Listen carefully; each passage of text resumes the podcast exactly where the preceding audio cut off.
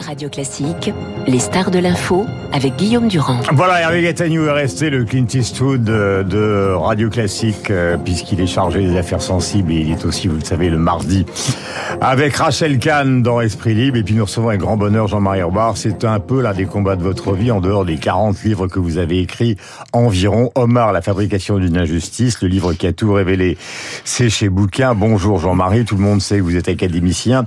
Le moins qu'on puisse dire, c'est que vous êtes beaucoup battu, mais vous en avez aussi pris plein la figure, parce que je me souviens par exemple de propos euh, de Georges Kijman, parce qu'il y a eu des ténors de haut niveau dans cette affaire euh, du sud de la France, qui disaient au fond, euh, Roire dans cette affaire, il prend parti pour euh, Radad parce qu'il se prend pour trouver une capote dans de sang-froid. Euh, il a l'impression d'être une sorte de Zola qui veut améliorer sa carrière littéraire. C'est à la fois Giono et Flaubert qui avaient piqué Madame Bovary euh, dans un fait divers. Donc il y avait une sorte de, de suspicion, euh, comment peut-on dire, de narcissisme dans la défense euh, de cet homme. J'ajouterais, et puis vous allez répondre, que au fond, avant d'être le romancier que vous êtes devenu entre l'Académie française, vous avez été, comme l'a été souvent euh, et pendant des années Hervé, journaliste en investigation, notamment sur les pétroliers, auprès de Philippe Tesson, etc., etc. Donc c'est la littérature qui vous a écarté de l'enquête, mais au départ, vous étiez un enquêteur précis. Non, c'est toujours la littérature. Parce que la littérature, c'est toujours la recherche de la vérité. Mm. Et c'est toujours la recherche de la justice. Et je crois que pas seulement la justice au plan judiciaire, Mm. mais aussi la justice. Qu'est-ce que c'est que Madame Bovary? Qu'est-ce que c'est que Boule de Suif? C'est la recherche d'une forme de justice. Et je crois que si on lit des, des livres, c'est parce qu'on retrouve chez les écrivains ce désir de justice. Mais sur l'affaire Omar Haddad, je voulais dire que j'ai bien entendu et écouté avec beaucoup d'attention Hervé Gattegno, mais je crois qu'on ne comprend pas très bien cette affaire si on ne revient pas aux faits. Les faits très précis, c'est l'inscription. Voilà. Et tout est parti de l'inscription.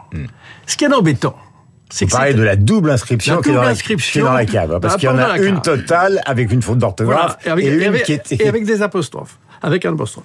Et, tenez-vous bien, la cave est dans l'obscurité, puisque les gendarmes, en entrant, vont rallumer la lumière, elle est dans l'obscurité.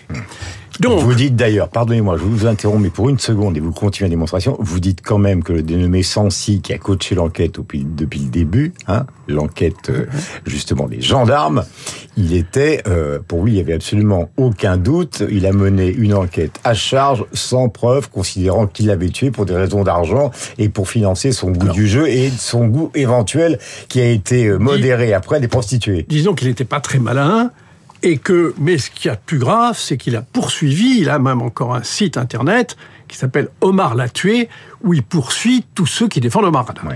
Mais revenons à cette inscription.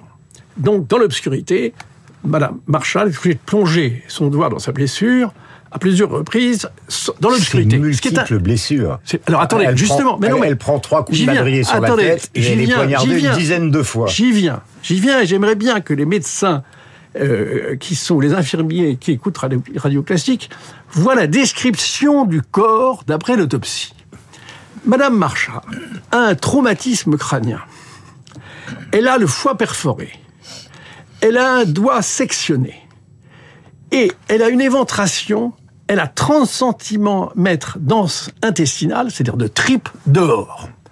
Pouvez-vous me dire, dans ces conditions, franchement, si vous pouvez faire cette inscription C'est impossible. Tout le monde sait que c'est impossible. N'importe quel médecin vous dira, c'est pas possible. C'est pas possible. En plus de faire l'inscription dans l'obscurité et de se déplacer de 6 mètres, refaire l'inscription. Donc, c'est une blague dès le départ. Dès le départ. Plus Dire- aller pousser contre la porte, euh, parce que c'est- il n'y a pas simplement ça. Aller Bien pousser sûr. contre la porte une barre de fer, aller pousser contre la porte un lit de camp, de peur que l'assassin revienne. D'autant plus que la cave est fermée de l'extérieur. Ouais. Donc c'est l'assassin qui a eu le dernier mot. Rappelons la date. Évidemment. Important. Rappelons la date. Oui, c'est alors la date est très importante. Parce qu'ils puisque- sont même trompés dans le puisque- dossier. Ils ont hésité entre le 23 et le 24. Puisque la date, c'est en fait d'après la première, euh, le résultat de la première autopsie, on donne comme date le 24 juin 91. Or, le 24 juin 91, Omar Haddad est à Toulon dans sa famille. Et l'avocat de l'époque, avant Vergès, dit au juge d'instruction, le juge Jean-Pierre Renard, vous relâchez mon client. Il dit, mais pourquoi? Ben, vous dites 24. Ah, 24 euh, Attendez, il rappelle les, les médecins légistes, il dit vous changez la date.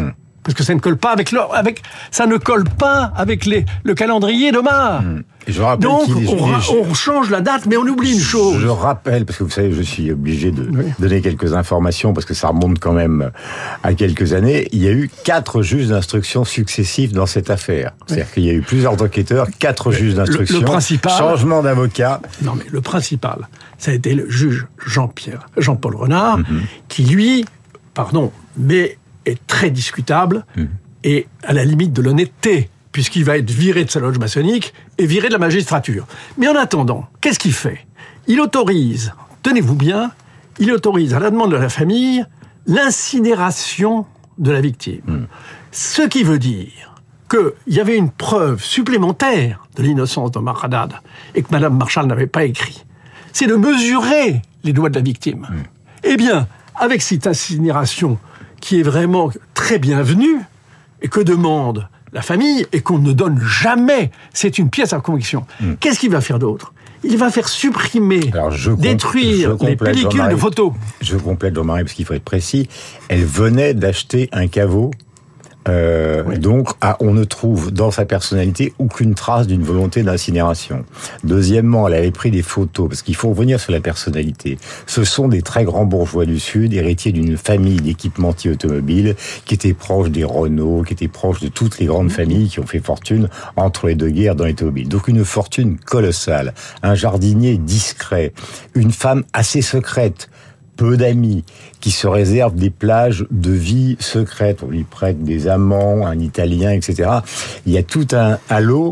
Le fait que ce soit écrit dans la cave donne à cette affaire un côté, puisqu'on est quand même au pays de la littérature, c'est-à-dire que ça ajoute à la passion phénoménale de l'époque pour ce procès, quelque chose qui est du domaine, justement, on évoquait Truman Capote, qui est du domaine du littéraire. Si ça avait été simplement un truc crapuleux c'est du littéraire seulement. Il y a et des- du social. Il y a des éléments, il y a des éléments qui sont très forts. C'est le sentiment de la justice de classe. Oui.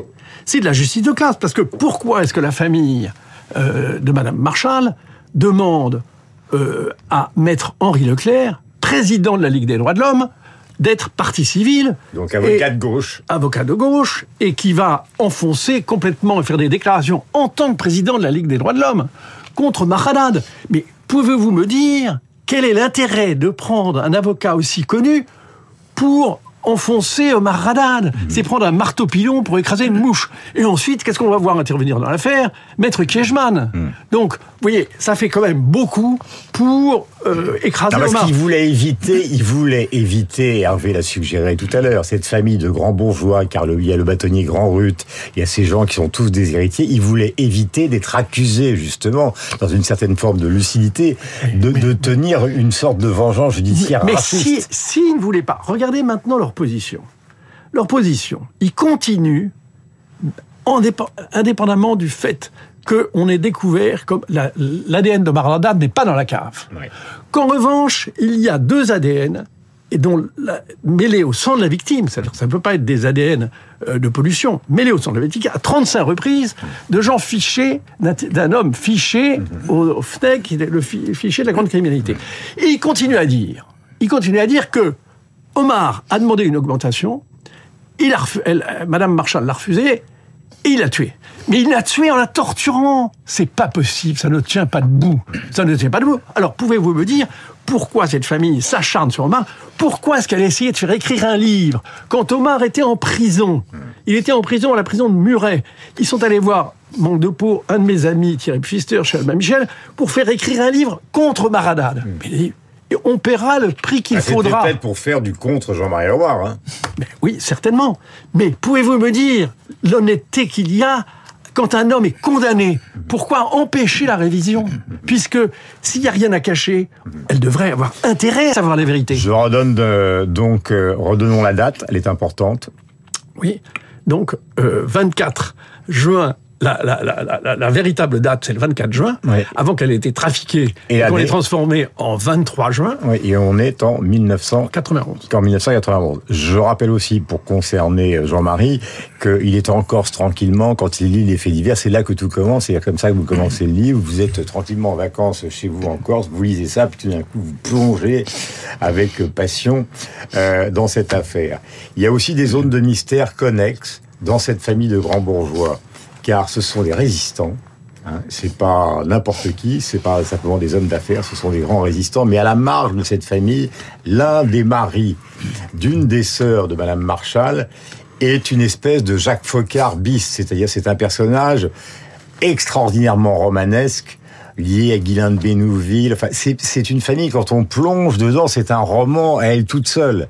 Des affaires en Afrique, des dizaines de sociétés, peut-être des passages avec Rocard, et vous dites dans le livre, mais pourquoi on n'a pas été voir là, de ce côté-là? Pourquoi on s'est contenté du jardinier?